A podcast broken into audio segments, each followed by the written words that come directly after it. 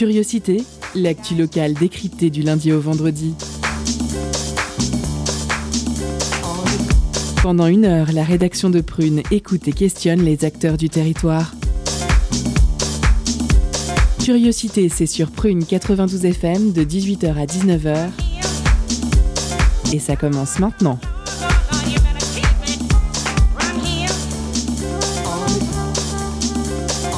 Bonsoir à toutes et à tous, nous sommes le vendredi 25 mars et aujourd'hui comme tous les vendredis, la rédaction vous propose une émission sur le petit monde de la culture nantaise et ses environs. Je suis Gwen et c'est moi qui vais vous accompagner ce soir tout au long de votre quotidienne. Pour les actualités insolites de la semaine, on va tout d'abord commencer aux États-Unis où un homme a loué une Tesla Model S pour tenter de faire un vol plané avec. Il a donc réuni du monde pour contempler sa voltige en voiture, il s'est positionné sur une route disposant d'une forte montée suivie d'une pente et a quand même réussi à voler quelques secondes avant de s'écraser au sol. Autant dire que la caution a dû, lui coûter la peau du cul. On passe maintenant à la deuxième actualité insolite où en Alsace, à Mulhouse, des automobilistes ont fait euh, une très belle affaire car en effet le prix du gasoil est, euh, dans la station-service Avia de Saussaigne euh, était affiché par erreur à 1,23 euros au lieu de 2,23. Il y a donc une énorme file de voitures devant la station essence car beaucoup ont eu envie de profiter de cette erreur qui leur a apparu comme une aubaine. Pour la troisième et dernière information insolite, on part en, Russie, mais pas pour parler de la guerre, mais plutôt des capotes. En effet, la vente de capotes en Russie explose. Sur euh, le plus grand site de e-commerce du pays, les ventes de préservatifs ont augmenté de 170% au cours des dernières semaines, alors que le prix est en hausse. Le slogan euh, hérité euh, des mouvements pacifistes pendant la guerre du Vietnam, Fiat l'amour, pas la guerre, prend en Russie ici tout son sens. Ce qui s'explique euh, des hausses des ventes, c'est notamment que la Russie est quasi absente du marché. Elle ne produit pas, euh, beaucoup de préservatifs, que 100 millions contre 600 millions importés chaque année. C'est donc cette peur de la pénurie à venir qui pousserait les Russes à faire des, des réserves de préservatifs. Voilà, c'est tout pour les actualités insolites de la semaine. Nous pouvons maintenant passer au sommaire de ce vendredi 25 mars. Dans votre quotidienne ce soir, on reçoit Mélanie Morceau. Bonsoir Mélanie. Bonsoir. Qui fait partie de l'assaut Le Grand Bazar et qui va donc nous parler de leur festival qui aura lieu le 15 et 16 avril. Elle sera interviewée par Charline. Salut Charline. Salut Gwen. En deuxième partie d'émission, nous accueillerons Philippe Postel, responsable du festival Reflet euh, du cinéma chinois. Côté chronique, elles sont au nombre de trois ce soir. Il y aura la chronique de Pierre-Marie, la chronique de Loeva. Bonsoir Loeva. Bonsoir. Et en fin d'émission, comme d'habitude, il y aura la chronique littéraire d'Alexis. En milieu d'émission, nous aurons euh, la pause cadeau et à la réelle, nous avons Julia. Coucou Julia. Coucou tout le monde. Donc vous l'aurez compris, on va commencer cette émission comme il se doit avec une interview sur le festival Le Grand Bazar avec Mélanie Morceau qui fait partie de l'assaut. Focus sur une initiative, un événement, un engagement. C'est le zoom de la rédaction.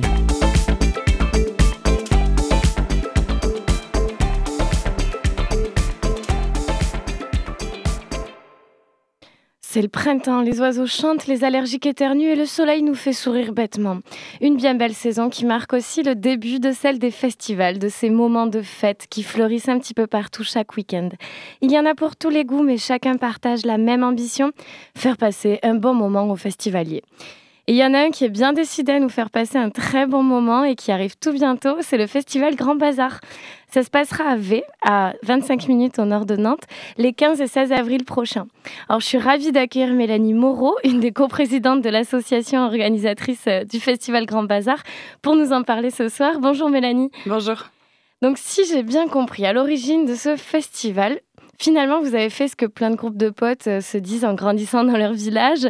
Et si on organisait notre propre euh, festival ici, euh, est-ce que tu peux nous raconter comment s'est construit cette belle idée et surtout qu'est-ce que vous liez en créant votre propre événement? Exactement. C'était un peu un rêve d'ado. Une bande d'amis. En 2003, on a créé une asso pour créer vraiment un festival à notre image, parce qu'après avoir écumé tout le Grand Ouest, on avait vraiment envie de faire quelque chose de représentatif et surtout de, euh, à l'échelle de notre commune, quelque chose de vraiment euh, avec notre esthétique à taille humaine et avec nos valeurs. Donc euh, c'est pour ça qu'on a créé tout d'abord notre petit festival et ensuite un deuxième événement qui est le bazar de Noël sur la fin de l'année. Donc on, a deux manifestations type dans l'année. Et la première édition du festival, j'ai noté, c'était il y a six ans, c'est ça? Euh, oui, c'est ça. On est à la septième édition cette ah, c'est la septième édition. Et à la, à la première édition, comment réagissent les, les vaillants Et est-ce que maintenant c'est devenu euh, un peu euh, une institution dans la culture locale ou... C'est ça. En fait, on est la seule association culturelle à organiser un événement musical de ce type en extérieur sur l'année. Et du coup, c'est un vrai rendez-vous pour tous les veillants et veillennes, mais également tous les autres jeunes du coin jusqu'à Nantes, Rennes, Châteaubriand, voire même Redon. Donc, euh, vous êtes une jeune association, enfin une association avec des, jeunes en tout cas, parce que là, ça fait quand même quelques années finalement euh, que vous œuvrez. Euh, vous fonctionnez avec du bénévolat, j'imagine. Comment est-ce que vous avez survécu à ces deux dernières années d'annulation? C'est ça, on est une toute jeune association, mais également faite avec beaucoup de jeunes, puisque la moyenne d'âge des membres, c'est entre 18 et, je dirais, 38 ans. On est 25 membres euh, dans l'association actuellement. On travaille en, commission, donc on se partage le travail, chacun selon des thématiques. Et pour le festival, sur toute la semaine, en comptant montage et démontage, on fait appel à 60 bénévoles. Donc euh, beaucoup de nos familles, de nos amis, nos proches, mais également des, bénévoles extérieurs qui ont entendu parler de nous ou qui sont très représentés sur la commune pour donner des coups de main. Et, euh, et, en fait, on fonctionne vraiment en autonomie. On a des sponsors qui nous soutiennent. Donc pareil, des entreprises locales euh, qui partagent nos valeurs et qui ont envie de, soutenir la culture musicale. Et pendant ce Covid, euh, on a fonctionné euh, en fait, on a dû annuler, donc on a forcément perdu un peu d'argent, mais on a su rebondir. En décembre dernier, le, le, concert en salle, le bazar de Noël, a bien marché. On a reçu Guédré et franchement, ça, ça a fait ah, l'unanimité. donc, pareil, on a pu avoir un peu de trésorerie et on dépend aussi également des, des subventions. Ok. Et si on se penche là sur la programmation donc, euh, de ces deux soirées euh, qui arrivent, par exemple le samedi soir, donc ce sera le, 16 avril, il y aura cinq artistes donc, qui ont des sonorités quand même assez euh, variées. C'est quel genre d'artistes que vous vouliez mettre en avant? C'est ça. Le, vendredi soir, on a donc un son système euh, pour une petite soirée calée. Et le samedi, c'est vraiment le feu sous le chapiteau.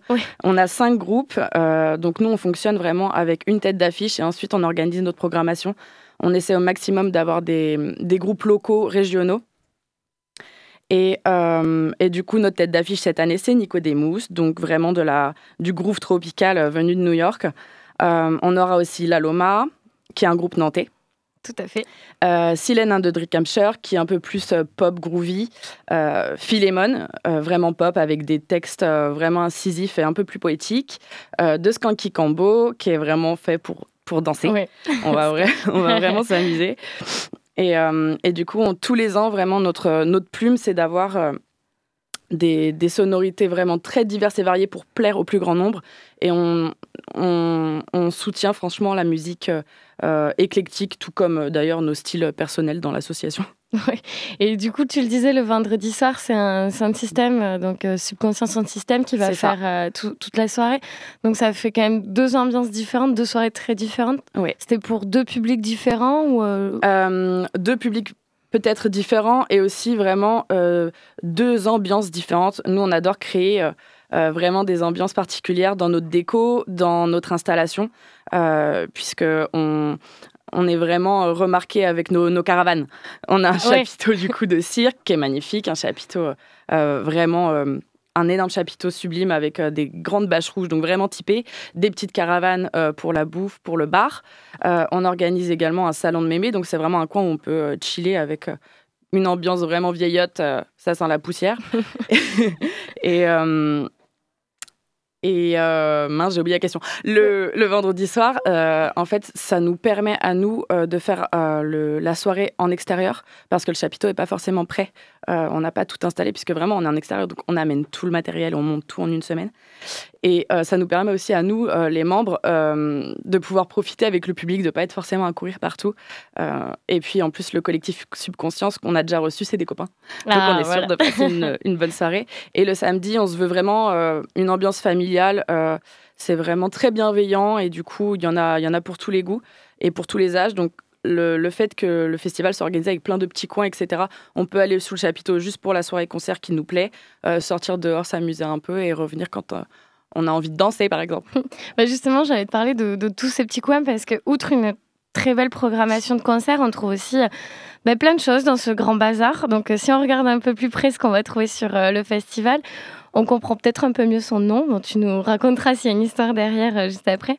Mais euh, tu le disais, donc on voit, il y aura ce petit coin appelé le salon de mémé, l'arbre à débat, un téléphone qui sonne toutes les 30 minutes, euh, le petit bordel, une sorte de, de, coin chill bar. Donc, bon, on adore tous ces petites choses, mais si on en prend un au hasard, par exemple, l'arbre à débat. Ça se passe comment et surtout, est-ce que ça se passe bien? Alors, l'arbre à débat, on a vraiment profité du, du lieu. Euh, on a organisé une, énorme table euh, en bois et en fait, dans un petit pot euh, à notre effigie, on a lancé tous en collectif autour d'un énorme brainstorming le, jour du montage des sujets. Alors, ça peut être de l'actualité, de la politique, ou est-ce que tu te brosses les dents, est-ce que tu mets ton dentifrice, l'eau du dentifrice avant, ou après, est-ce que tu enfiles tes chaussettes avant ou après ton pantalon? Ça peut être des bêtises comme ça. Et, et du coup, ça permet déjà d'occuper un coin qui est juste devant les toilettes. Donc, quand on fait la queue, ça peut être sympa pour rencontrer des gens. Et aussi, toujours dans notre démarche, nous, euh, d'aller vers, de rencontrer du monde et du coup, euh, de trouver des sujets de discussion et de débats animés. Donc ça pendant la soirée. Et si jamais on décroche le téléphone, euh, qui est là, qui sonne, on entend quoi? euh, Je voudrais pas tout vous spoiler, mais... Non, sinon dis pas. en fait, on a plein de petites surprises comme ça. le téléphone, en fait, il sonne. Le plus près, ou celui qui qui l'entend le, plus rapidement traverse le festival en courant pour aller le décrocher. Et euh, ça peut être soit des célébrités, euh, ou soit c'est nous qui disons des bêtises. Bon, ça donne envie euh, de venir voir ça. Et euh, je te le demandais, pourquoi ce nom de Festival Grand Bazar? Parce que justement, c'est parce qu'il y a tous ces, tous ces petits trucs. Encore une fois, c'est à notre échelle, à notre image, avec nos idées. et, euh, et, vous imaginez bien qu'à 30 jeunes copains, c'est un beau bordel. C'est à l'image de nos réunions. vraiment, on bosse euh, dans une ambiance vraiment très familiale. Euh, c'est un esprit très collectif et, participatif. Donc, on, a, on prend les idées de tout le monde, on essaie d'en faire une belle popote. Et, et c'est pour ça que ça se nomme le Grand Bazar. Bon, alors, le festival Grand Bazar, je répète, ce sera les 15 et 16 avril euh, prochains euh, à V. Et ça s'annonce du coup bah, très joyeux. Comment est-ce qu'on fait pour euh, prendre des billets? Il en reste, oui? Il en reste. Effectivement, les billets sont en ce moment en plus en tarif réduit, les préventes sur notre site, donc festivalgrandbazar.com. Et ce sera 15 euros à l'entrée. Et si vous voulez retrouver toutes les infos, on a également un compte Instagram, le Grand Bazar. Parfait. Merci beaucoup, Mélanie Moreau, d'être venue sur Prune. C'était Charline qui a interviewé Mélanie Moreau, qui est venue nous parler du festival Le Grand Bazar qui aura lieu le 15 et 16 avril à Veille. Merci, Merci à elle d'avoir répondu à l'appel et d'avoir participé à cette interview. On passe maintenant à la chronique de Pierre-Marie sur le nouveau single engagé du rappeur et compositeur portoricain Residente et le son s'appelle This Is Not America. Étonnante, perspicace, amusante, actuelle, les chroniques de curiosité.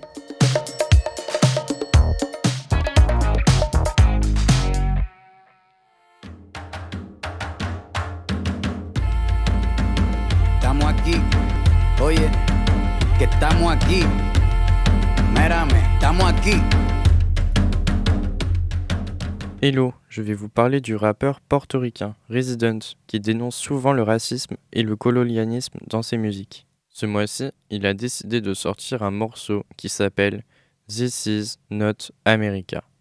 Sa chanson et le clip dénoncent le comportement des États-Unis envers le reste du continent américain.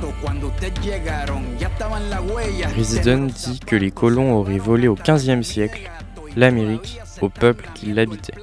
Il répète que l'Amérique est tout un continent et pas seulement un pays.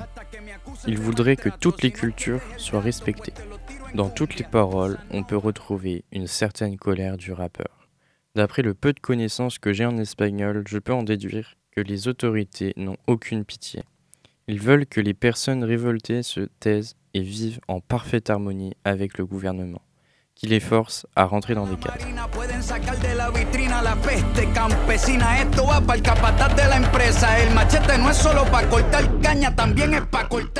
Dans le clip, on peut retrouver des violences pratiquées par les autorités envers certaines populations en utilisant la mort en guise de défense.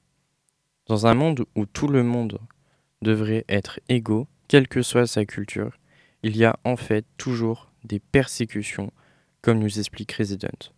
Cette musique reste un symbole de révolution et un message clair au gouvernement américain qui changera peut-être un jour sa façon de communiquer.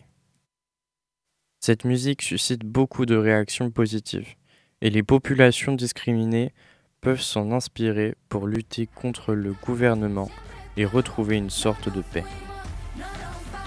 Et voilà, bon, c'est déjà la fin de ma chronique. J'espère que mes recherches acharnées vous auront aidé à y voir plus clair.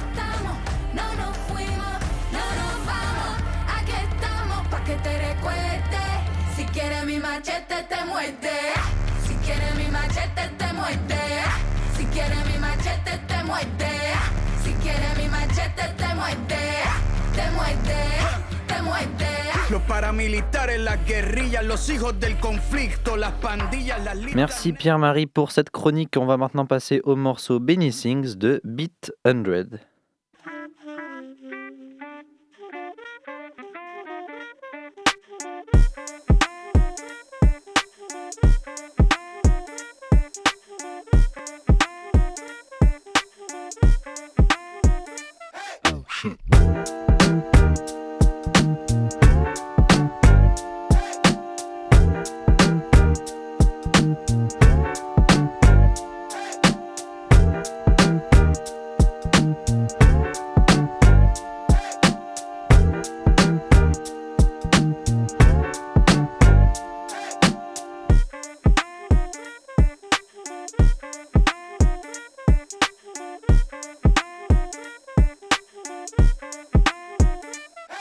Yo, I'm a sharpshooter.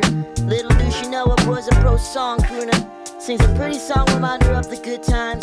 Sings a sad song reminder that she's on his mind. You got the smiley face, but I'm the one who's yellow.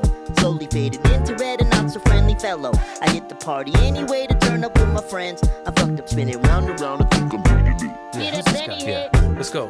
I'm still touring in Japan. They call me Monkey San. They like to stand. I drop them at the Kurune. That's how you say. I'll be back. With the world's biggest backpack. You spread your wings like an eagle or an osprey. Cause this is music, not cosplay. So you can hold the cheese on those NFTs. Cause I'm a triple threat. All bass, drums, and keys. Mark, you on that work right now, homie? I told Benny the same thing. You just gotta let him know how you feel. Oh shit. Been such a long time since I seen your smile. Damn, I miss it. Let me think about it for a minute. Let me think about it for a while. I can't shake the memory, memory of you in my mind. All I wanna do is smoke a joint with you and kiss you one last time. Oh, Been such a long time since I've seen your smile. Damn, I miss it. Let me think about it for a minute. Let me think about it for a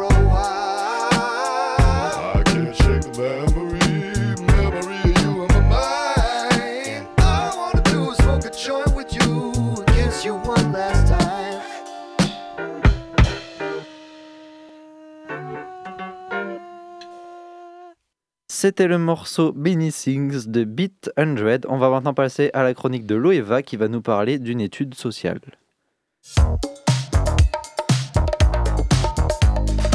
Étonnante, perspicace, amusante, actuelle, les chroniques de curiosité.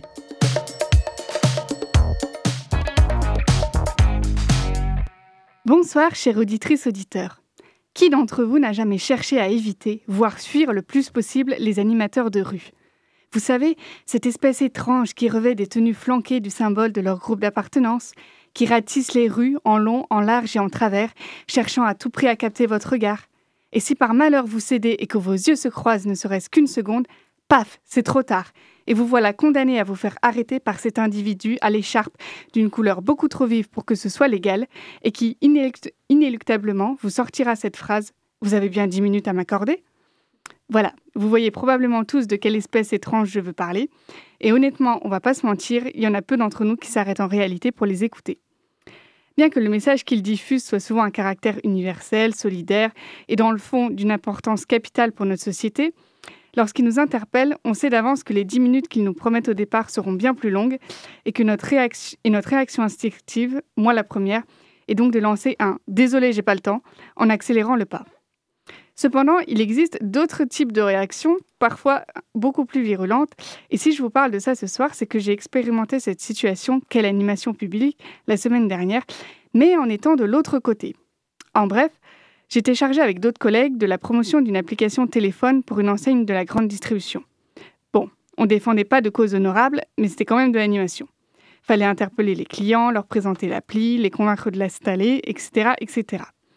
Et oui, nous avons eu beaucoup de réactions faites de j'ai pas le temps, des réactions quelque peu virulentes de gens énervés, et aussi des non-réactions. Du genre, quand on disait bonjour madame, bonjour monsieur avec un grand sourire, soit les gens nous ignoraient proprement, soit ils nous regardaient, nous fixaient d'un air dédaigneux et supérieur, et continuaient leur chemin sans répondre à notre formule de politesse. Donc, pour pas être trop affecté par cette forme d'irrespect gratuit, moi, j'ai pris ça comme une expérience sociale qui s'est révélée être très intéressante. Elle m'a même rappelé un des livres de mon enfance sur laquelle j'ai basé cette étude sociale, comme je me plais à nommer ma chronique. Tout commence donc dans le conte de Claude Stenner, dans des temps très anciens, au pays des chauds doudous. Les gens de cette époque vivaient très heureux. Et pourquoi? Parce que chacun, à sa naissance, recevait un sac rempli de chauds doudous. Un chaud doudou est comme une petite peluche toute ronde et douce. Ils étaient inépuisables puisque dès qu'on mettait la main dans le sac, on en trouvait, et les gens se les échangeaient gratuitement sans compter. C'est ce qui leur permettait d'être tous heureux, épanouis et en bonne santé. Mais à cause de ce bonheur omniprésent, la sorcière du pays ne vendait plus aucune potion. Alors elle commença à répandre la rumeur que les chauds doudous n'étaient pas infinis et que si quelqu'un les distribuait sans y faire attention, il finirait par ne plus en avoir du tout. Par peur du manque, les gens commencèrent à se méfier à les conserver uniquement pour leurs proches. Mais ils devinrent malheureux, arrêtèrent de sourire, et certains en moururent. Alors la sorcière inventa un, substitut au chou doudou, les froids piquants, une sorte de boule avec des piquants qui rendaient les gens froids et hargneux, mais au moins ils n'en mouraient pas. Ils étaient devenus avares, radins, tout gris et malheureux, et ils auraient donné n'importe quoi pour recevoir ce qui, auparavant, faisait leur bonheur. Alors, je ne vous raconte pas la fin de l'histoire pour vous donner envie de la découvrir par vous-même. Simplement, si on regarde notre société actuelle, je pense que cette histoire s'y applique à merveille. Je crois que le monde est assez moche, malheureux et gris comme ça pour qu'on le ternisse encore plus par nos attitudes. Donc dorénavant, souriez gratuitement, dites bonjour à chaque personne que vous croisez, adressez un petit mot gentil à l'hôtesse de caisse ou au vigile de votre supermarché, faites des compliments, Soyez le soleil des gens qui vous entourent et vous verrez que cela vous sera rendu au centuple. Et si par hasard demain quelqu'un vous interpelle dans la rue pour la promotion de quelque chose, même si vous n'avez pas envie ou que vous n'avez pas le temps, souvenez-vous que ce sont des gens qui restent debout parfois plusieurs heures durant. Donc adressez-leur un sourire, un petit message d'encouragement, ça coûte rien, c'est agréable et en plus c'est moins fatigant que de faire la tronche. Merci Loeva pour cette chronique. On passe désormais au moment que vous entendez le plus, chers auditeurs et auditrices, la pause cadeau. Concert, spectacle, cinéma. Tout de suite, Prune comble ta soif de culture avec la pause cadeau.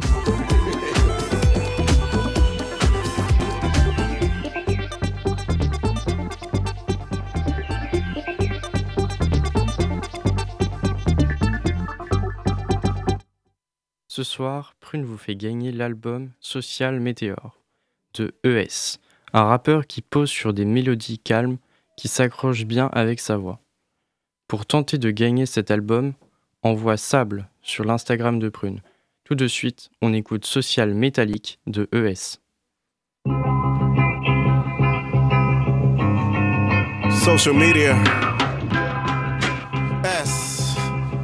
Pro Logic. Check it out, y'all.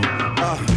The dilemma of being a husband and artist. In this digital age, to be honest, the hardest part is trying to find a perfect balance between status and status quo.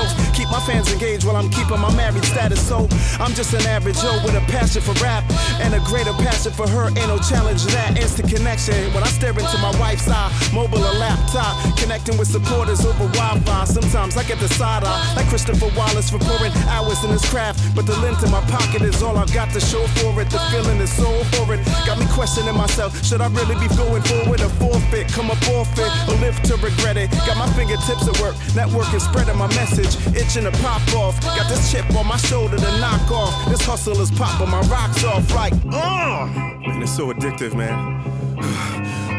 I need a fix. Gotta find this vein. Yo, check it. Yo, my timeline's full of tiring and inspiring moments. I gravitate to the ladder to realign my focus. If you ain't careful, it'll tamper with your mental state. Opposite of elevate, you drown into that hellish place. Sink into that sunken place you trying to get out of. Metaphorical quicksand, you trying to climb out. Cause I've got a real life that extends beyond these pages I scroll. Physical interaction saving my soul. I tell my kids to drop the console and play outside. Social media ain't no different with a played out grind. Take a day off, find some inspiration for a refresh, relieve stress. Come back stronger than a weed scent. This dopamine rush stays controlling my thumb, stole a piece of my soul. So scrolling on feeds, we are numb. Social engineering, we are the ones. On your marks, get set. Feel the blast of social media's gun.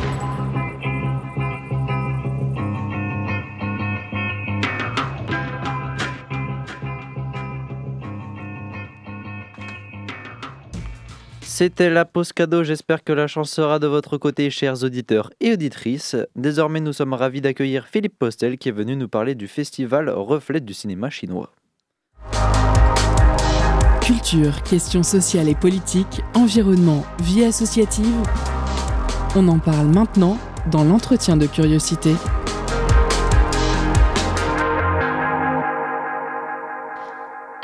Chine et son cinéma, les arts martiaux, le kung-fu et les dynasties pleines de complots pour prendre le pouvoir. Ça, c'est plutôt l'image un peu cliché et pleine de stéréotypes qu'on s'en fait en Occident quand on n'est pas trop connaisseur. Mais la réalité est beaucoup plus complexe et nuancée, comme nous le fait découvrir le festival Reflet du cinéma chinois, qui aura lieu à Nantes du 1er au 9 avril 2022. Et pour en parler, nous recevons ce soir Philippe Postel. Bonsoir. Bonsoir, merci de me recevoir. Merci à vous. Alors, vous êtes, maître, vous êtes maître de conférence à l'Université de Nantes et vous êtes le responsable euh, de ce festival, dont c'est la 13e édition cette année et qui mettra à l'honneur le cinéma de Taïwan.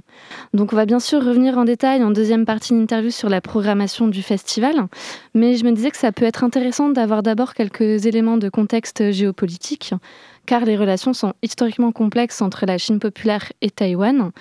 Euh, la Chine considère en effet Taïwan comme une de ses provinces, tandis que l'île revendique, elle, son indépendance, qui est reconnue seulement par 15 pays à l'international. Des tensions ont d'ailleurs eu lieu, lieu très récemment, en octobre 2021. Alors, pourquoi ce choix d'aborder le cinéma taïwanais comme thématique principale du festival? Pouvez-vous nous éclairer sur les liens culturels qui existent entre la Chine et Taïwan? Oui, merci. Alors, pourquoi avoir choisi Taïwan? En fait, le festival fonctionne par thématique. Donc, on a choisi, euh, par exemple, de traiter une fois de la condition féminine en Chine, etc. Euh, L'an dernier, on n'a pas pu faire le festival, c'était déjà le choix de Taïwan, et l'année précédente, c'était Hong Kong.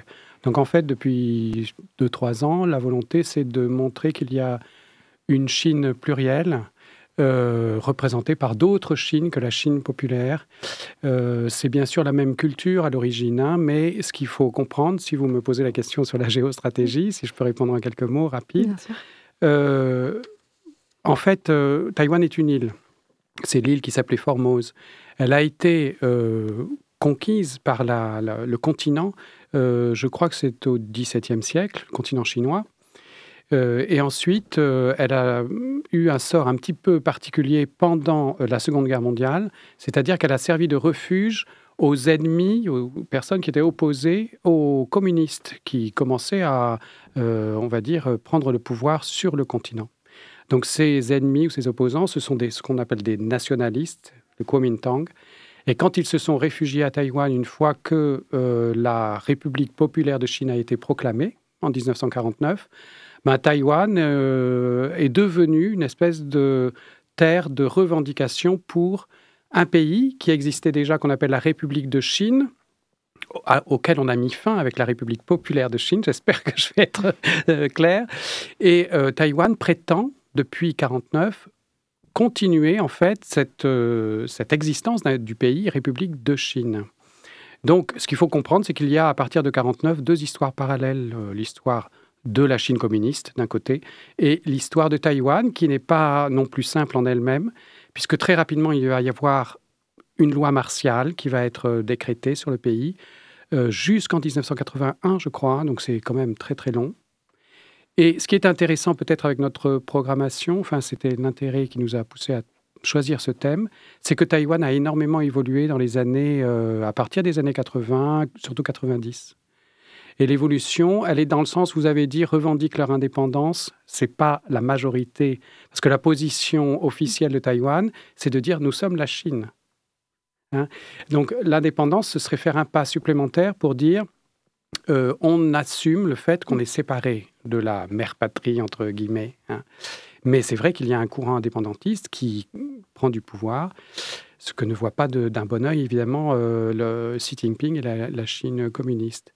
Mais ce n'est pas euh, l'enjeu politique qui nous intéresse, c'est l'enjeu culturel, c'est-à-dire que malgré ces histoires parallèles, ces deux Chines continuent à se parler, continuent à se à commercer. hein. Il y a des affaires, beaucoup d'affaires entre les deux, et, aussi à, à communiquer en fait. hein. Et justement, dans le cadre du cinéma, on parle souvent de cinéma chinois des trois Chines. Donc Chine populaire, Hong Kong et Taïwan. Donc pouvez-vous nous expliquer quelles sont leurs caractéristiques et leurs particularités? En quoi diffèrent-ils? Alors, sur le, continent, en Chine populaire, euh, le cinéma est bien sûr associé à l'évolution politique du pays. hein. C'est un petit peu ce qui s'est passé en Union soviétique après une période où il y a eu euh, un cinéma d'avant-garde, hein, mais à partir des années, euh, voilà, des années 30. Euh, donc on a un cinéma, qui, un cinéma pardon, en Chine populaire qui a été euh, extrêmement lié à la ligne du Parti communiste, hein, pour dire les choses très claires, jusque dans les années 80, c'est-à-dire ce qu'on appelle la période d'ouverture, hein, où a commencé à émerger un cinéma indépendant, d'une part, et d'autre part, un cinéma reconnu par les Chinois eux-mêmes euh, de Chine populaire, mais qui s'exportait à l'étranger. Donc c'est les années 80 ou 90 où le cinéma chinois de Chine populaire a été reconnu dans un certain nombre de festivals. On peut penser à Zhang Yimou, etc. Donc, euh, et puis, parallèlement, il y avait un cinéma indépendant qui se mettait un peu plus en danger, qui travaille de façon un peu plus précaire, notamment dans le domaine du documentaire. À Hong Kong, ben, on connaît en fait Hong Kong. Là aussi, c'est une terre de refuge pour, euh, en particulier pendant la Seconde Guerre mondiale, hein, pour un cinéma. euh, vous en avez parlé au tout début, le cinéma des arts martiaux. On connaît euh, toute la série des, des films réalisés par les Shaw Brothers, qui au départ étaient de Shanghai, bien sûr. hein. C'est la même famille. hein. Mais euh, voilà, ça s'est développé différemment. Après, à Hong Kong, il y a un cinéma d'auteur aussi, si on pense à Johnny To ou d'autres réalisateurs. À Taïwan, alors à Taïwan, il y avait au départ deux types de cinéma. Un cinéma plutôt, j'allais dire, de propagande nationaliste qui voulait faire comprendre ou faire croire que voilà, Taïwan, c'était la Chine, comme j'ai dit tout à l'heure, la, vraie Chine. Donc, bon, et en mandarin, puisqu'il y a un- un- une situation linguistique très particulière à Taïwan, on parle beaucoup de langues différentes, hein, il y a plusieurs Chinois. Et puis de l'autre côté, il y avait un cinéma commercial, grand public, euh, qui fonctionne sur euh, la comédie musicale, les chansons, etc., un peu léger, euh, qui se détournait de la politique. Et par exemple, Ho Xiaoxian, qui est peut-être le réalisateur le plus connu de Taïwan, a commencé par faire des comédies musicales, enfin en tout cas des, des- des films avec beaucoup de chansons, un peu légers comme ça. Et puis il a, il a pris un autre tournant à partir d'un certain moment. C'est vrai que cette question de la langue, euh, je me demandais si c'était un enjeu, cette euh, diversité linguistique, en fait, euh, notamment pour Taïwan. Euh, Oui, tout à fait. Parce que, bon, à Taïwan, on est dans le sud de la Chine. Euh, on est en face d'une province chinoise de Chine continentale qui s'appelle le Fujian, où on parle une langue. oh, déjà, on parle plusieurs langues. euh, mais le- le- la langue principale parlée, je crois qu'on appelle ça le Minhua. Donc la langue, parce que Min, ça désigne la, la province du Fujian. Donc Hua, c'est la langue. Donc une langue, euh, un dialecte, j'aime pas beaucoup ce mot parce que c'est une langue en, soi. On parle une autre langue qui est la langue Hakka, qui on en parle beaucoup. Il y a beaucoup de Hakka euh, euh, à Taïwan. En fait, le peuple ou l'ethnie Hakka, c'est un peuple qui vient du nord de la Chine, qui a dû émigrer, je me souviens plus, mais je crois que c'est dans les aux alentours du XIIe siècle, et qui a importé sa culture, sa langue, qui reste dans le sud. Tout ça se retrouve à Taïwan aussi, puisque Taïwan est juste en face. Mais il y a en plus, euh, évidemment, du mandarin, c'est-à-dire le, le chinois qu'on parle dans le nord de la Chine, à Pékin, le chinois officiel. Et puis, il y a euh, également le shanghaïen qui est un petit peu dominant dans, dans cette région, parce que Shanghai est là. Ce qui est intéressant de voir, c'est que pour désigner la langue chinoise, euh, en chinois on dit putonghua, c'est-à-dire la langue commune. Alors que à Taïwan, il y a toujours une différence entre Taïwan et, et la Chine populaire. Il faut se différencier, justement. On dit le Goyu, c'est-à-dire la langue du pays, la langue nationale. Tout, tout est un petit peu significatif. hein. Euh, On sait, par exemple, qu'à Taïwan, comme à Hong Kong d'ailleurs, on utilise toujours les anciens caractères chinois, alors que euh, en Chine populaire, on a simplifié les caractères dans les années 50. Donc euh, voilà, il y a toujours, on marque toujours sa différence. D'accord. Voilà. Et je me demandais donc assez rapidement, euh, il y a aussi la question de la censure, pas mal dans le milieu artistique euh, en Chine. Donc je me demandais si à Taïwan, il y avait également une problématique qui pouvait s'exercer euh, à ce niveau-là. Alors, je ne saurais pas vous répondre. Ça a existé pendant très longtemps. Je pense qu'aujourd'hui, c'est quand même moins, moins présent. Par contre, la censure existe en Chine, tout simplement parce qu'il y a des autorisations avant, il y a des autorisations après. Il y a aussi une censure dans l'importation des films. hein. On sait qu'il y a une, une loi qui est passée, je crois, il y a 2, 3 ans, 4 ans, qui euh, fixe un quota, en fait, d'importation des films étrangers. Donc, ça isole culturellement, en fait, euh, la Chine. C'est pas du tout le, le cas de Taïwan hein, aujourd'hui. D'accord. Merci Philippe Pastel et nous allons euh, revenir après une courte pause musicale pour la suite de l'interview. C'était la première partie de cette interview, mais ne vous inquiétez pas, on retrouve Philippe Postel, responsable du festival Reflet du cinéma chinois, juste après le morceau Wake de Catch 92.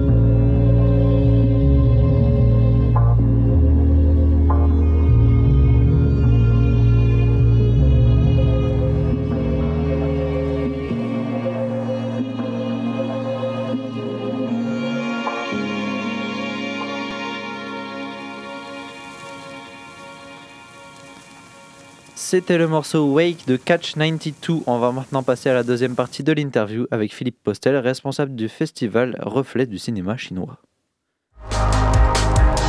Culture, questions sociales et politiques, environnement, vie associative. On en parle maintenant dans l'entretien de curiosité.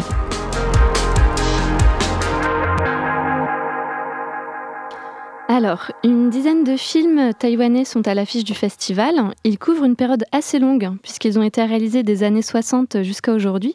Comment s'est effectuée votre sélection pour ce festival cette année? En fait, le film de 1962 est un peu à part, puisqu'après, il faut aller en 1991. Et puis, euh, en fait, euh, on construit notre programmation en se disant qu'il nous faut un film justement un peu ancien pour, pour euh, bah, donner cette idée qu'il y a une histoire du cinéma euh, déjà ancienne de plusieurs décennies. hein.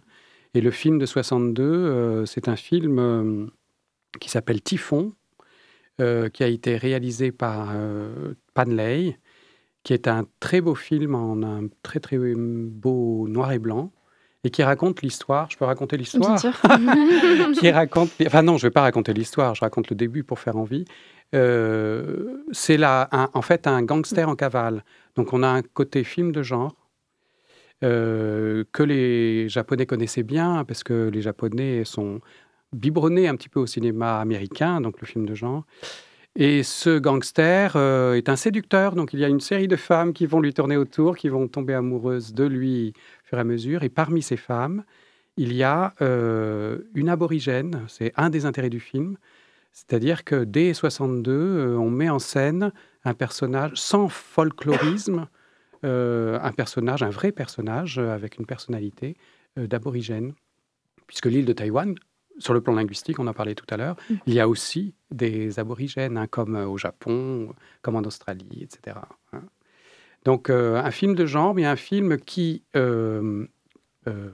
comment dire, se différencie des films qu'on faisait à cette époque-là à Taïwan, parce qu'il n'est ni un film populaire avec des chansons, comme je le disais tout à l'heure, ni un film de propagande. Euh, c'est un film d'auteur, en fait, et en même temps très séduisant. Voilà. Alors, j'ai vu que vous projetterez lors du festival des films de fiction, mais également des documentaires. Donc, quelles sont les thématiques balayées par ces documentaires? Ils explorent euh, l'évolution de la société taïwanaise ou peut-être dans le cadre des films de fiction un petit peu plus? Sa Oui, culture, alors, son identité? En effet, on avait prévu, euh, voilà, on avait prévu des documentaires. Non, mais vous avez raison. Sauf que c'est plus le cas. Euh, parce que, voilà, c'est peut-être l'occasion de dire qu'on a eu beaucoup, beaucoup de mal à euh, rassembler des films. Parce que Taïwan, comme on le sait, est, une, voilà, est un sujet critique. Et sur le plan des relations internationales, il est très difficile de bénéficier de l'aide, évidemment de la Chine pour, sur Taïwan, mais de Taïwan aussi, qui euh, considère euh, que euh, eh bien, un festival qui s'appelle Reflet du cinéma chinois n'est pas suffisamment taïwanais, même si on choisit la thématique de Taïwan. Donc on a eu beaucoup de mal. Et les documentaires sur lesquels on comptait, euh, ben, on ne les a pas eu au bout du compte. Donc nous n'avons que des films de fiction, mais comme vous l'avez dit, ces films de fiction peuvent avoir une dimension documentaire quand ils euh, ouvrent une fenêtre sur la société euh, taïwanaise. C'est par exemple le cas de, alors c'est un titre en anglais, The Bold, The Corrupt and the Beautiful. En fait, le titre chinois de ce film, c'est euh, la Guanyin sanglante. Euh, Guanyin, c'est une déesse euh, qui vient du bouddhisme au départ, et c'est une déesse, c'est la déesse tutélaire de l'île de Taïwan. Et la Guanyin sanglante dans le film désigne un personnage d'une femme relativement, enfin pas âgée, mais une, dame, on va dire, qui est une veuve et qui est une antiquaire et qui représente un petit peu euh, la corruption euh, qui sévit un petit peu sur l'île depuis, euh, depuis longtemps en fait. hein. Alors le film n'est pas situé historiquement, enfin plutôt il est situé dans un passé incertain. Et il sert à montrer justement sur cette société taïwanaise un petit peu des origines sombres de cette société, à savoir, oui, la corruption, à savoir euh, des euh, tueurs à gages que l'on engage pour euh, voilà, tuer, à savoir les militaires, le pouvoir des militaires. Parce qu'au départ, l'armée était très importante, ce sont des soldats hein, des, qui ont d'abord, comment dire, émigré vers Taïwan. Donc ça, c'est un exemple. On peut voir un aspect documentaire dans, dans ce film qui est assez, assez intéressant. Il y a également euh, donc des films que vous mettez en avant qui font partie de la nouvelle vague taïwanaise, donc qui a lieu dans les années 80. Euh, à quoi correspond cette nouvelle vague taïwanaise? Il y a un tournant dans la culture cinématographique euh, à ce moment-là? En fait, quand on parle de nouvelle vague taïwanaise, on pense à des grands réalisateurs qui ont percé sur le plan international. On connaît Ang Lee, par exemple, mais Ang Lee, en fait, il a fait ses études aux États-Unis de cinéma. Donc, il est pratiquement. Il est encore chinois, c'est lui qui a fait Tigre et Dragon. hein. Euh, mais c'est lui aussi qui a fait euh, euh, Pride and Prejudice, donc, ou- enfin, une adaptation d'un des romans de Jane. Austen, qui ne semble pas être un film chinois du tout, bien sûr. hein. On pense à Ho Xiaoxian. Alors, Ho Xiaoxian, j'en parlais tout à l'heure, il a commandé- commencé par des comédies musicales un peu légères et il a rencontré, on va dire, le monde intellectuel taïwanais, essentiellement constitué de gens qui venaient du continent. et qui, il a été en quelque sorte formé. Et du coup, il a fait des films, plus des films d'auteur. On a un film dans notre programmation de Rossia Ossienne, euh, qui est peut-être moins connu que les autres, qui s'appelle The Assassin. C'est encore un titre anglais. En réalité, le titre chinois, c'est le titre d'une nouvelle euh, ancienne de la littérature chinoise classique du 7e siècle, sous la dynastie des Tang. C'est, euh, ça désigne un personnage, Nie Inyang, qui euh, est un personnage de euh, experte en arts martiaux. Donc c'est une jeune fille qui a été éduquée par une nonne taoïste dans la logique des arts martiaux. Et on lui confie une mission qui est de tuer un gouverneur militaire dans une province éloignée de la capitale, qui est Xi'an à l'époque. Et elle y va. C'est un petit peu un test, cette mission, parce que son maître, qui est une femme aussi, euh, considère qu'elle n'est pas assez euh, déterminée dans, ses, euh, dans son action. Et bah, ça va se vérifier, c'est-à-dire que, évidemment, elle va tomber amoureuse du gouverneur, et puis surtout, elle va avoir une compassion à l'égard de, de ce gouverneur qui a un enfant, c'est l'enfant en fait qui va. Donc c'est un film extrêmement intéressant, puisqu'il reprend évidemment la tradition du film d'arts martiaux, il reprend aussi les traditions taoïstes et bouddhiques, puisque un expert en arts martiaux, c'est plutôt la tradition taoïste. On doit se battre comme les animaux pour être fort face à l'ennemi, etc. Mais il y a aussi la tradition bouddhiste, puisque la compassion est liée euh, au bouddhisme. C'est un film extrêmement beau sur le plan des images, euh, très intéressant. Et il y a peut-être un discours euh, politique souterrain dans ce film, puisque la province éloignée, alors côté euh, ouest, côté oriental, peut faire penser à une province éloignée côté est, c'est-à-dire Taïwan. hein. il y a peut-être un discours de cet ordre-là. D'accord. Et euh, donc j'ai remarqué, en tout cas pour cette édition, euh, il n'y avait pas de film réalisé par des femmes taïwanaises. Je me demandais si c'est un milieu encore difficile d'accès pour elles, et puis globalement, quelle place elles prennent dans l'univers du cinéma chinois. Alors, question piège. Je ne suis pas suffisamment calé pour vous répondre. Euh, il, y a des, il y a des cinéastes femmes, sans doute moins qu'en Europe ou aux États-Unis surtout. Euh, mais je pense à une, à une cinéaste euh, dont les films sont magnifiques, qui est hongkongaise et pas taïwanaise, je vais m'en sortir comme ça, qui s'appelle Anne Hui. Donc si vous voyez un film de Anne Hui, euh, allez le voir parce que c'est très intéressant. Je suis désolé, nous n'avons pas respecté la parité euh, Mais dans notre non, mais programmation. c'est- très dur aussi. euh. Par contre, nous avons, si je peux me rattraper ainsi, une, prévu une conférence, c'est pas un film, une conférence qui est donnée par une chercheuse euh, de Sciences Po sur, euh, sur Taïwan, sur les enjeux en fait à la fois culturels et politiques euh, taïwanais. C'est une chercheuse vraiment spécialiste de la question et elle donnera sa conférence au Grand Blottereau. Il y a une salle publique de la mairie au Grand Blottereau le samedi 2 avril à 18h. Donc, euh, conférence gratuite, vous pouvez venir. Donc une bonne manière aussi de travailler la réception de ces œuvres auprès du public, qui euh, n'est pas toujours un fin connaisseur, euh, je suppose. En tout cas, euh, bah, ça nous donne très envie de découvrir tous ces films-là. Merci d'en avoir donné autant d'exemples. Donc pour rappel, le festival Reflet du cinéma chinois, c'est du 1er au 9 avril. Et dans quel cinéma nantais exactement on peut aller le découvrir J'ai oublié de les citer. Alors, deux cinémas. Il y a le cinéma Bonne Garde, donc qui est vers Pierre-Mille, à 7 minutes de Pierre-Mille, c'est facile d'y aller, même si ça semble loin parfois. Et puis, il y a le cinématographe, euh, où on donnera deux films, ou un seul film, je crois, non, deux films le vendredi. Il y a aussi le campus euh, Tertre, où il y a, il ne faut pas oublier cette annonce, un film gratuit euh, qui est donné le, le lundi euh, 4 avril à 13h sur le campus Tertre. C'est un film de Edward Young, qu'on aurait pu citer aussi parmi les artistes de la Nouvelle Vague. Le campus Tertre à l'université. Campus Tertre, amphi B pour être précis, euh, 13h pour A Brighter Summer Day. Merci beaucoup Philippe Pastel d'avoir été là ce soir. Merci beaucoup à vous. C'était Camilia qui a interviewé Philippe Postel, responsable du festival Reflet du cinéma chinois. Merci à lui d'avoir répondu à l'appel et d'avoir participé à cette interview. On va maintenant écouter le morceau Plume par Omega Sapiens, Sega Bodega. Oh yeah. Um. Shit wakes me up. She wanna break my chakra. I hit the balloon. Yeah, they shutting my eyelids. Like the fucking platoons. Should be dropping the problems. When they back and go, ooh, now we need to go bonkers. Goddamn. WWE style like Shawn Michaels. Sweet chin music to your bald head rifle. Aiming at my enemies, but they keep recycle. I keep up with my energy. There ain't no survival. Uh, uh, uh. Feel like I'm Shawn Michaels with the DX jumper. Got the world title the Holy Bible. Pull up in the Hummer. 정말 너무 말려. Ay, What you want? What you want from me? I can't focus on a single thing, homie. Ay, What you want? What you want from me?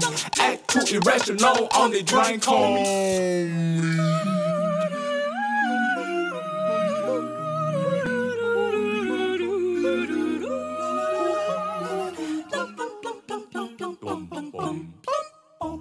Go dumb, we too stupid, send my truck. Windows tinted, give a fuck. Shit too pretty, double cup. Got me lifted, body numb. Cannot move it, double thumb. Life's a movie, double fun. In jacuzzi, call me plum. I get blushy, ayy, ayy. Met black whip, like I'm in dark night, ayy, ayy. Acid trips, open my third eye, ayy, ayy. BB Simon Bell on my number nines, ayy, ayy. I've been back from hell, now I feel alright, ooh I be spitting facts on the get go. I got many problems, 여친들은 이미 jet고. Puff, puff, pass for me, I'm a woman neck go. I be living life and it's motherfucking case closed.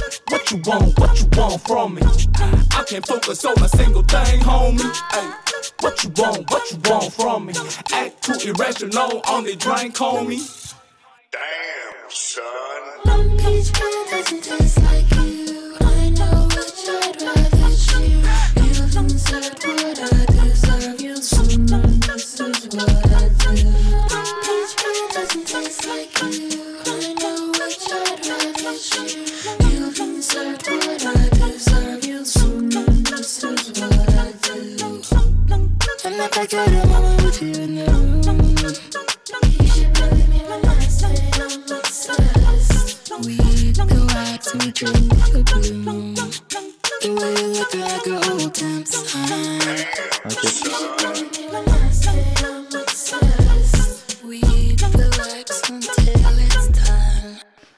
C'était le morceau Plume par Omega Sapiens Sega Bodega. On va maintenant passer à la chronique littéraire d'Alexis qui va nous parler du livre collectif sur Mad Max. Étonnante, perspicace, amusante, actuelle. Les chroniques de curiosité.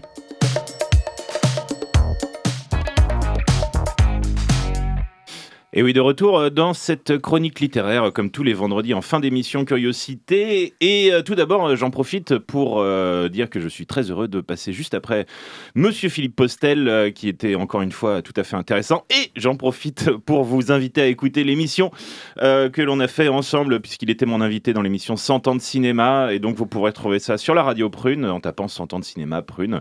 Et c'était une émission, alors pas sur la Chine, mais sur leurs voisins du Japon, sur le mythe des 47 Ronin, mythe littéraire, mais également donc euh, mythe cinématographique. Voilà, maintenant ça c'est fait. Euh, et. euh, Et je vais vous parler aujourd'hui donc d'un d'un livre, comme tu l'as annoncé, donc euh, sur Mad Max, sur la saga Mad Max. Ça s'appelle Mad Max. Au-delà de la radicalité, et c'est édité par euh, les éditions Playlist Society, euh, que je salue et que je remercie, euh, Benjamin notamment. Et j'avais déjà parlé d'un livre qui a été édité chez eux en début d'année. C'était sur Steven Soderbergh, Anatomie des, des fluides, et c'était déjà tout à fait intéressant. Alors ce livre, il s'agit d'un essai critique sur la saga, donc de George Miller, réalisateur australien. Et c'est un livre qui a été écrit à dix mains. Cinq auteurs, donc euh, quatre euh, surtout, euh, qui parlent d'un film chacun, puisqu'il y a quatre films. Ils s'appellent Manouk Borzakian, Alexandre Matisse, Élise Lépine et Erwan Desbois. Et en plus, vous avez une intro et une conclusion rédigée par Nico Pratt, que vous connaissez peut-être de nom, ou de vue. Si vous avez la chance d'être son ami, peut-être. Bref, euh, euh, parlons de... Ma- Alors Mad Max, vous connaissez certainement quand même, j'espère. Euh, c'est le genre fonda... Enfin, c'est le film, le premier hein, de 79, fondateur du genre post-apocalyptique. Il y en avait eu avant, mais après, ils seront pas... Enfin, le, le cinéma s'en remettra jamais. Ça va carrément même lancer toute une mode de films post-apocalyptiques, donc dans les années 80, avec plus ou moins de succès ou d'ambition. Il y en a même eu en France, il y en a un avec Johnny Hallyday. Enfin bref, et il y en a eu beaucoup aussi en Italie qui ont été tournés dans des carrières, euh, à peu près en une demi-journée, je pense. Mais euh, Mad Max garde vraiment le, trône de, euh, voilà, du top de ce qui peut se faire en, en post-apo, hein, comme on dit dans la SF. Le premier du nom, donc de 79, euh, il est intéressant à, re- à revoir aujourd'hui parce qu'il est très finalement différent des, trois autres. Il est un peu, il semble bizarre, mais en fait c'est surtout un, discours très critique sur la société de son époque, hein, puisque quand on fait de la science-fiction, on parle pas vraiment du futur, on parle surtout d'aujourd'hui. Euh, et puis euh, il a beaucoup été influencé ce premier film par le travail euh, de George Miller avant d'être cinéaste en tant que médecin urgentiste.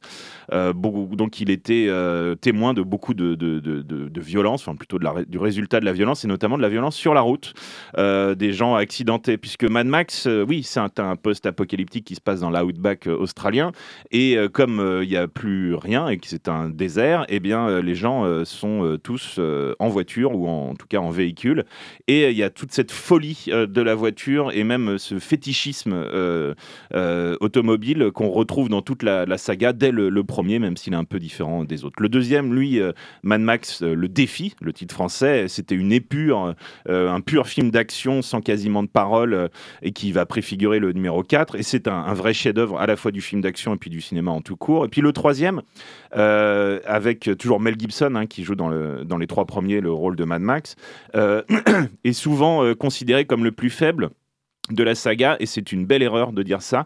C'est probablement le plus optimiste, euh, voire un peu positif sur la fin, donc c'est peut-être ça qui dérange le- les gens. Mais vous avez quand même Tina Turner, vous avez le personnage de Master Blaster, vous avez toute une ville qui tourne au lisier de port, vous avez surtout le Thunderdome, quoi, le, le dôme du tonnerre, c'est génial. Enfin, il faut absolument revoir ce film. Et puis surtout, George Miller est un très grand cinéaste et le moindre de ses plans est à tomber. Euh, et puis donc le quatrième sorti en 2015, euh, retour en fanfare donc avec un autre acteur euh, Tom Hardy mais qui était très bien également dans, le rôle. Je vais pas trop revenir là-dessus. Euh, le livre donc fait chapitre par chapitre, film par film, un, retour sur les films avec donc cet essai critique, c'est-à-dire qui va remettre en contexte, qui va essayer d'expliquer quelles sont les influences et en quoi ça a évolué aussi au fil de, la saga. Ça va parler aussi peut-être de la réception et donc par rapport à ce que j'ai dit sur le troisième, euh, en quoi celui-ci est un peu moins aimé euh, à des, euh, par erreur. Et puis ça revient aussi bien sûr sur l'auteur de, ces films, donc George Miller, qui est vraiment un très grand cinéaste, qui a tourné seulement une dizaine de films et c'est dommage. Il en sort un bientôt là qui va passer à Cannes, là, qu'il faudra absolument voir, je pense.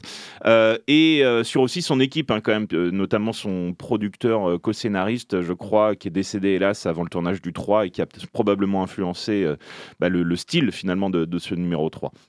Alors le reste, bah, je ne vais pas, vous euh, pas tout vous dévoiler, puisque c'est à vous maintenant de, lire ce livre, qui est tout à fait intéressant, euh, qui euh, et puis en plus justement qui change un petit peu.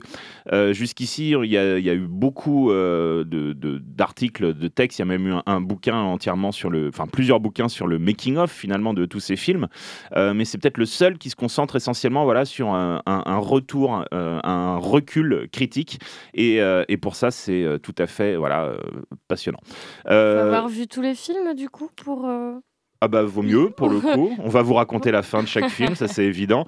Euh, si vous les avez pas tous vus, c'est pas très grave. Par contre, euh, ça va certainement, si vous n'avez pas vu les films encore, à la lecture du livre, vous donner envie de tous les voir ou les revoir. Voilà.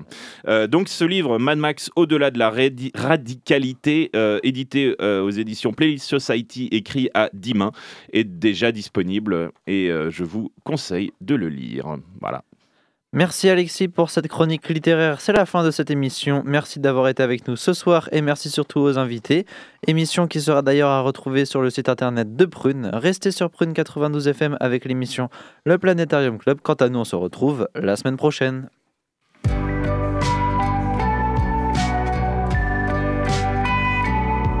Pour écouter ou réécouter Curiosité, rendez-vous sur le www.prune.net.